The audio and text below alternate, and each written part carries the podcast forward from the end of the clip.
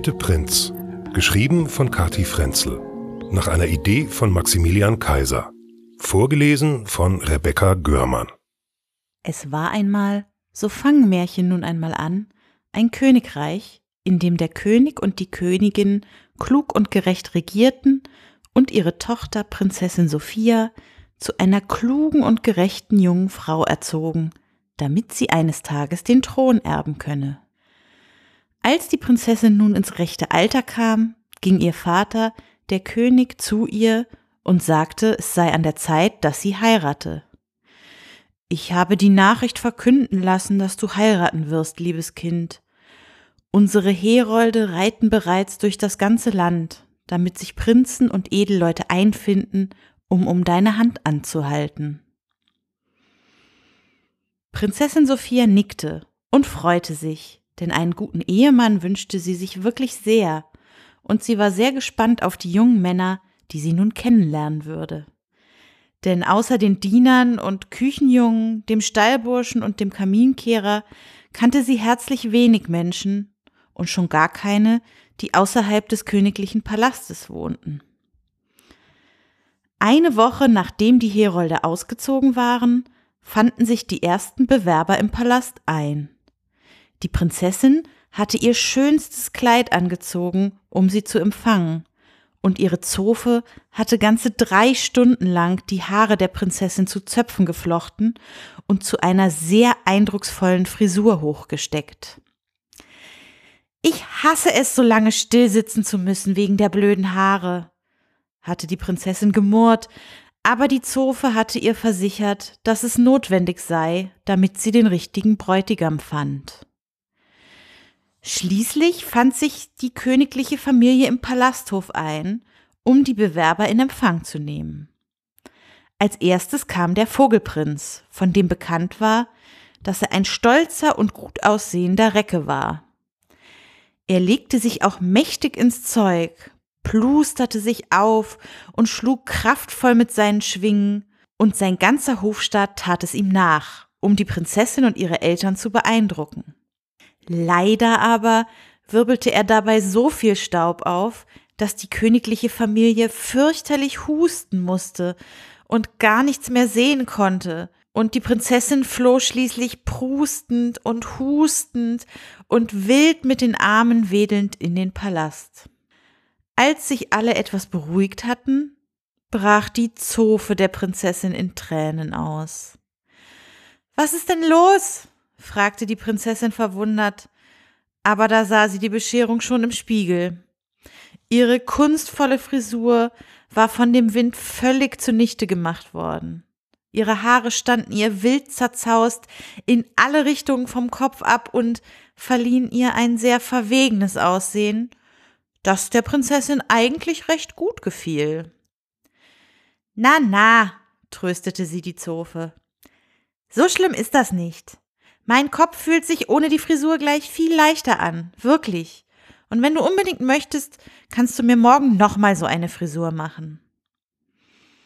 Die Zofe schluchzte noch ein wenig, aber schließlich beruhigte sie sich. Mittlerweile hatte sich draußen auch Wind und Staub gelegt, und so ging die Prinzessin wieder nach draußen, um mit dem Vogelprinz zu sprechen. Es tut mir sehr leid, sagte sie zum Prinzen, aber wer so stürmisch und unvorsichtig ist, der kann nicht mein Mann und auch nicht König dieses Landes werden. Ich wünsche dir aber eine gute Heimreise und noch viel Erfolg bei der Brautschau. Und so musste der Vogelprinz unverrichteter Dinge wieder abziehen. Der nächste Bewerber war der Fischprinz. Er war mit seinem Gefolge durch viele Flüsse geschwommen, um schließlich in einem kleinen See nahe des Palastes anzukommen. Dorthin gingen nun die Prinzessin und ihre Eltern. Der Fischprinz sagte ein paar sehr höfliche, freundliche Worte zur Begrüßung, aber leider war alles, was die königliche Familie davon verstehen konnte, blub. Der König, der leider nicht schwimmen konnte, weigerte sich, mit einem Boot auf den See zu fahren, um den Fischprinz besser verstehen zu können. Und so verabredeten die Prinzessin und die Königin schließlich, den Fischprinz aus dem See zu angeln, um an Land mit ihm zu sprechen. Ein großes Fischnetz wurde herbeigeschafft, und Mutter und Tochter gelang es mit vereinten Kräften, den Fischprinz an Land zu ziehen. Er war ein Prachtbursche, allerdings konnte er um keinen Preis stillhalten. Er zappelte und zuckte so sehr am Ufer des Sees herum, dass die Königin und die Prinzessin schließlich pitschnass und über und über mit Uferschlamm und Entengrütze bespritzt waren und den Fischprinz zuletzt wieder ins Wasser brachten. Es tut mir leid, lieber Fischprinz, aber du kannst nicht mein Bräutigam und später König sein. Wie willst du mir denn helfen, das Land zu regieren, wenn du nicht stillsitzen kannst und lieber im Wasser herumzappelst? Aber ich wünsche dir viel Glück bei deiner Suche nach der rechten Braut. Und mit diesen Worten kehrte die Prinzessin dem See den Rücken zu und ging zurück in den Palasthof. Dort brach die Zofe erneut in Tränen aus, als sie das ruinierte Kleid der Prinzessin sah. Na, na, sagte die Prinzessin, das ist doch kein Beinbruch. Dann habe ich jetzt wenigstens ein Kleid, in dem ich mich nicht mehr vorsehen muss, wenn der Koch mir das Kochen beibringt oder ich mit dem Gärtner Unkraut jäte oder dem Stallburschen beim Pferdestriegeln helfe. Da beruhigte sich die Zofe wieder. Im Palasthof wartete derweil schon der dritte Bewerber. Es war der Maulwurfprinz, der mit seinen Getreuen im Schatten eines Baumes stand und geduldig wartete, bis er an der Reihe war, der Prinzessin seine Aufwartung zu machen. Prinzessin, Frau Königin, Herr König, darf ich mich vorstellen? Ich bin der Maulwurfprinz und es ist mir eine große Freude und Ehre, euch kennenzulernen. Und bitte entschuldigt das Loch im Palasthof, aber das Reisen über der Erde ist sehr anstrengend für uns. Die Sonne blendet uns und wir kommen nur sehr mühsam voran. Deshalb haben wir uns einen unterirdischen Gang hierher gegraben. Wir werden das selbstverständlich wieder in Ordnung bringen. Die Prinzessin und ihre Eltern waren sehr angetan von dem höflichen Prinzen und luden ihn zum Essen in den Palast ein. Es wurde ein sehr angenehmer Abend. Der Maulwurfprinz war ein bescheidener und ruhiger Geselle, der gut zuhören konnte und nachdachte, bevor er etwas sagte. Die Prinzessin erklärte, dass sie sich sehr, sehr gut vorstellen könne, ihn zu heiraten und zum König des Landes zu machen. Ob er sich dieses Land nicht einmal ansehen wolle? Der Maulwurfprinz stimmte zu, und die Prinzessin schlug vor, vom Balkon ihres Turmzimmers die Aussicht zu genießen. Doch schon nach wenigen Stufen musste der Maulwurfprinz innehalten und konnte nicht weitergehen. B bitte verzeih, Prinzessin, aber so weit über dem Boden, da wird mir schwindelig.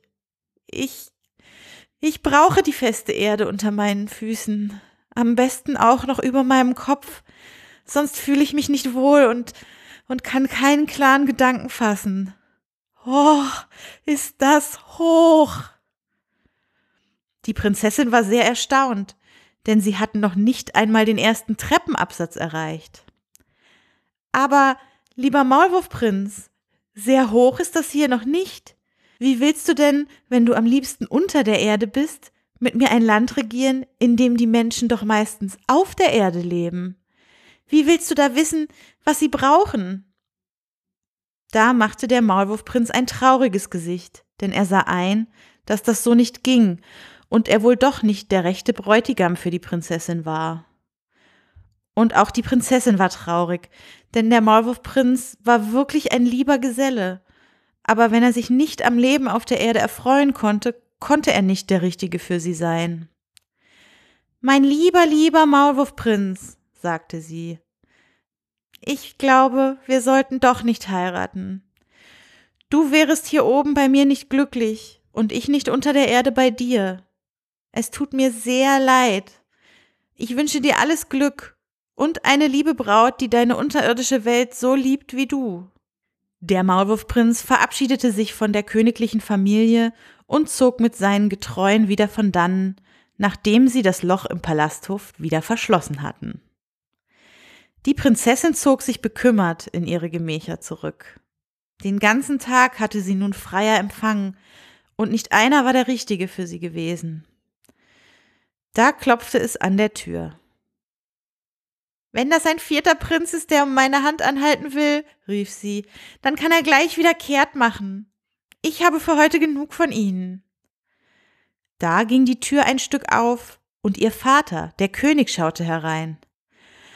Na, na, Prinzessin, sagte er freundlich. Ich bin zwar ein Prinz, oder ich war's mal, bevor ich König wurde, aber um deine Hand anhalten will ich nicht. Da lächelte die Prinzessin schon wieder ein bisschen. Aber für heute bist du mir doch der liebste Prinz, Papa, sagte sie, und es ging ihr noch ein bisschen besser. Der König setzte sich auf einen Stuhl und sah seine Tochter lange an. Weißt du, mein Mädchen, vielleicht war das keine so gute Idee, wie wir das mit den Bewerbern heute angefangen haben, sagte er schließlich. Du bist schließlich eine kluge Prinzessin. Du kannst rechnen und lesen und schreiben, du kannst reiten und mit der Heugabel umgehen, du kannst auf Bäume klettern, und du denkst nicht immer nur an dich und deine Kleider oder Frisuren.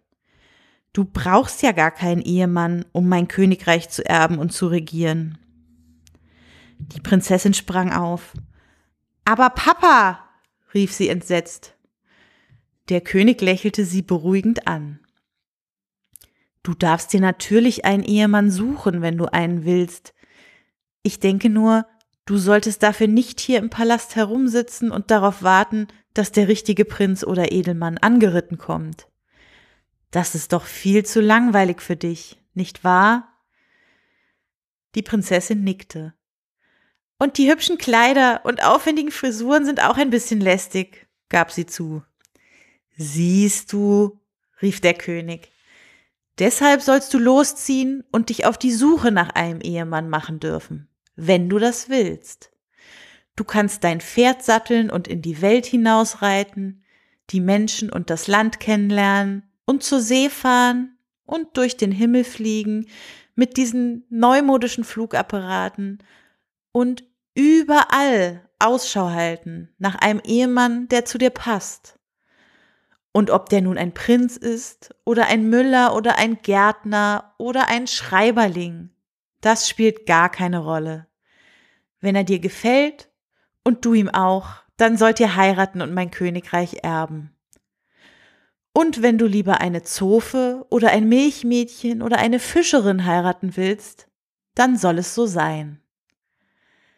Da lachte die Prinzessin und fiel ihrem Vater um den Hals und küsste ihn auf beide Wangen, weil er so ein lieber Vater war.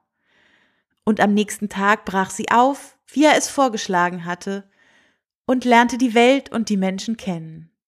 Sie ritt durch die Lande und flog durch die Lüfte und fuhr zuletzt zur See und dort lernte sie Robin kennen. Robin kommandierte das Schiff, auf dem Prinzessin Sophia segelte, und die beiden verstanden sich auf Anhieb hervorragend. Sie spielten Runde um Runde Mensch ärger dich nicht und veranstalteten Wettbewerbe, wer von ihnen am schnellsten einen Apfel schälen konnte. Und eines Tages kehrte Prinzessin Sophia nach Hause zurück, um ihren Eltern Robin vorzustellen. Die Prinzessin und Robin heirateten und aus der Prinzessin wurde eine Königin, die ihr Land klug und gerecht regierte. Und wenn sie nicht gestorben sind, dann tut sie das auch noch heute.